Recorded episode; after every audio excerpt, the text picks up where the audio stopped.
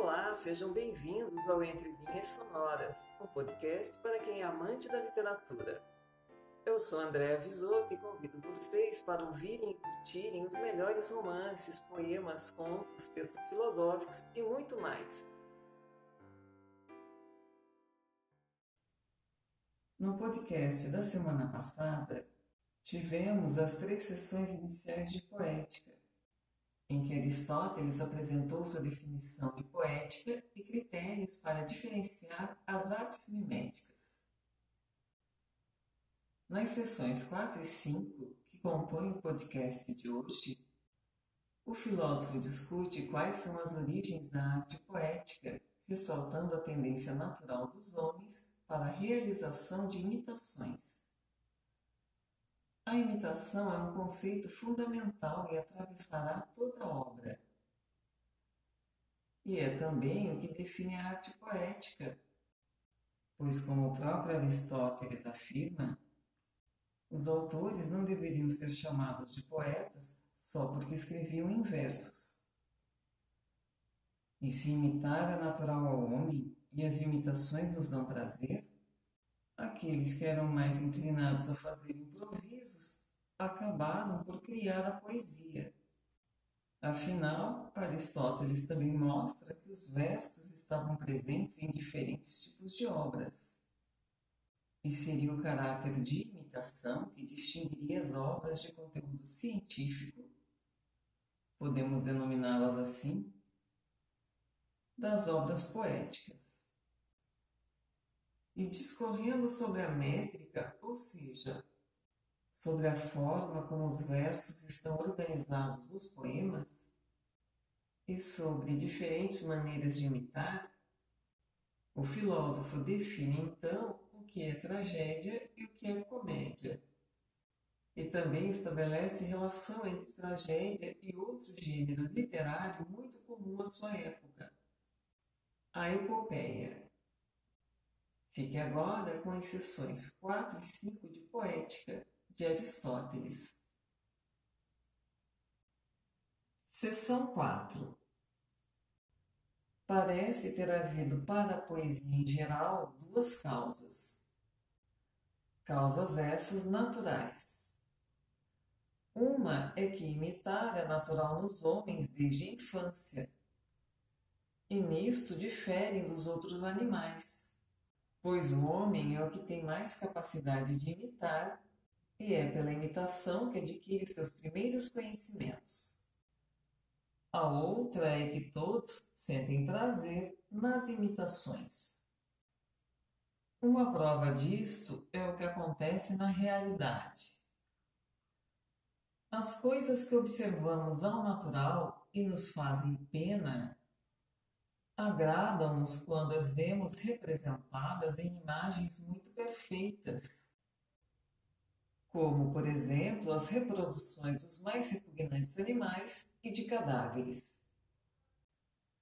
A razão disto é também que aprender não é só agradável para os filósofos, mas é-o igualmente para os outros homens, embora estes participem dessa aprendizagem em menor escala. É que eles, quando veem as imagens, gostam dessa imitação, pois acontece que, vendo, aprendem e deduzem o que representa cada uma. Por exemplo, este é aquele assim e assim. Quando por acaso não se viu anteriormente o objeto representado, não é a imitação que causa prazer, mas sim a execução, a cor ou qualquer outro motivo do gênero. Estando, pois, de acordo com a nossa natureza a imitação, a harmonia e o ritmo, é evidente que os metros são partes dos ritmos. Desde tempos remotos, aqueles que tinham já propensão para estas coisas, desenvolvendo pouco a pouco essa aptidão, criaram a poesia a partir de improvisos.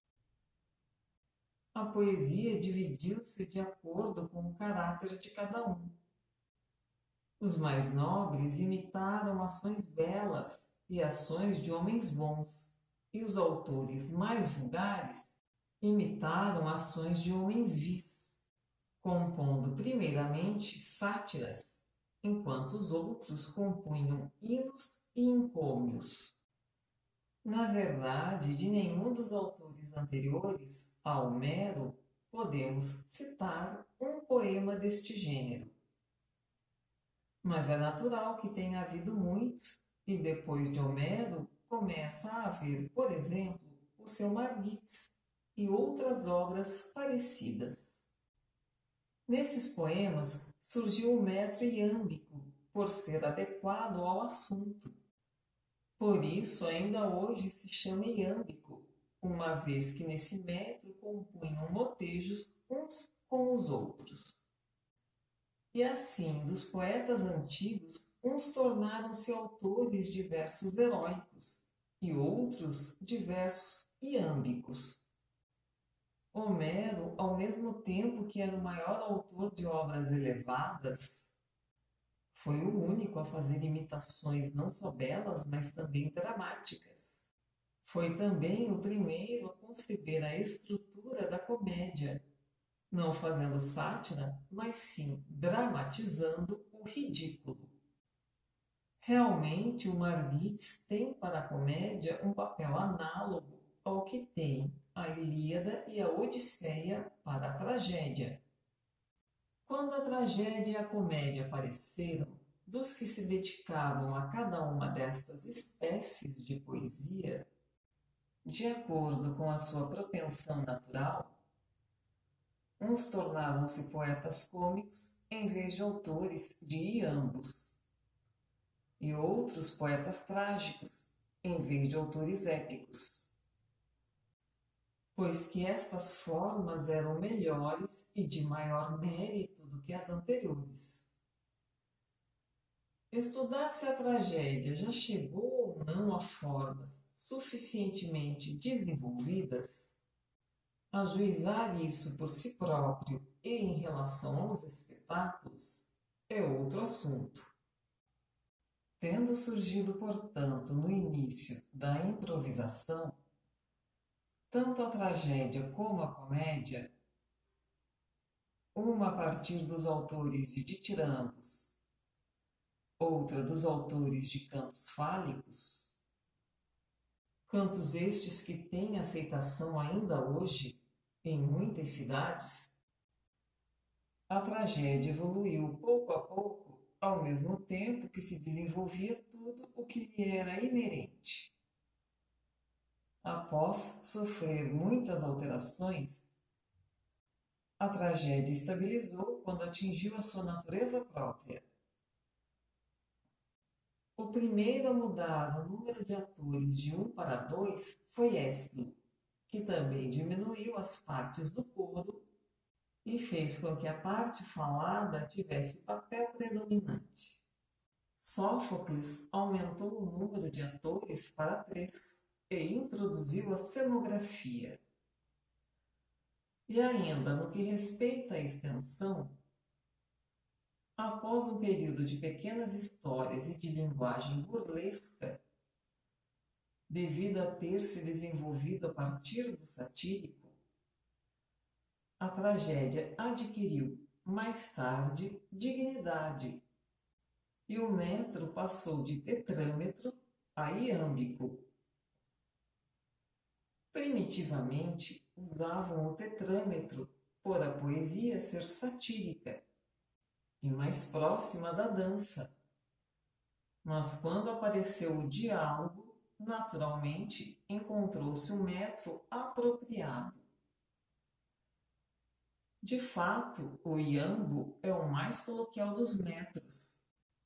Prova disso é usarmos muitos iambos na conversa uns com os outros e raramente, apenas quando fugimos do tom coloquial, os hexâmetros.